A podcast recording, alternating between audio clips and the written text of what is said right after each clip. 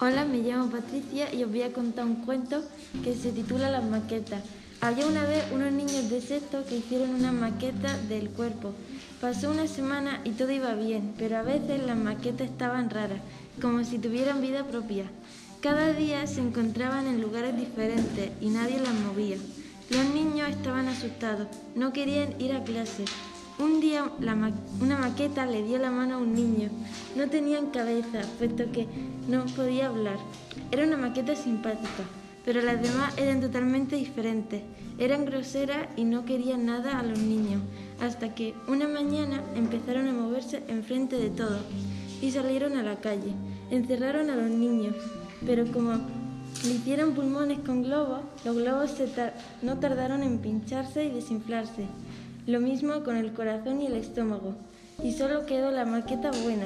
Al final todo salió bien y la maqueta llamada Escretín se convirtió en su amigo.